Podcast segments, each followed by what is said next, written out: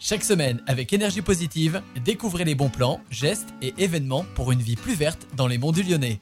Et si cette année, on fêtait Halloween tout en étant éco-responsable Associée traditionnellement à la magie, au mystère et à la superstition, cette fête relève aujourd'hui davantage du déguisement, des sucreries et de la décoration. Il est pourtant possible de célébrer Halloween de manière amusante et éco-responsable en évitant le gaspillage et la surconsommation. Bien entendu, il est difficile de fêter dignement Halloween sans friandises, alors pour ne pas rompre avec les traditions, on mise sur des bonbons bio et en vrac. Plus la peine de se ruiner pour un déguisement dont on aura l'usage une seule fois. À la place, on loue, on échange et on fait les fonds de placard. Vêtements vintage, accessoires insolites ou vieilles parures de drap, on laisse libre cours à sa créativité. Les plus téméraires se couvriront le visage de maquillage, alors pour éviter de les exposer à des produits toxiques et dangereux, on opte pour du maquillage naturel. Les décorations d'Halloween sont la plupart du temps fabriquées à partir de matières plastiques et finissent très souvent à la poubelle après l'événement. Pourtant, Halloween est l'occasion idéale pour valoriser ces déchets et jouer avec ce coffre l'automne, branches mortes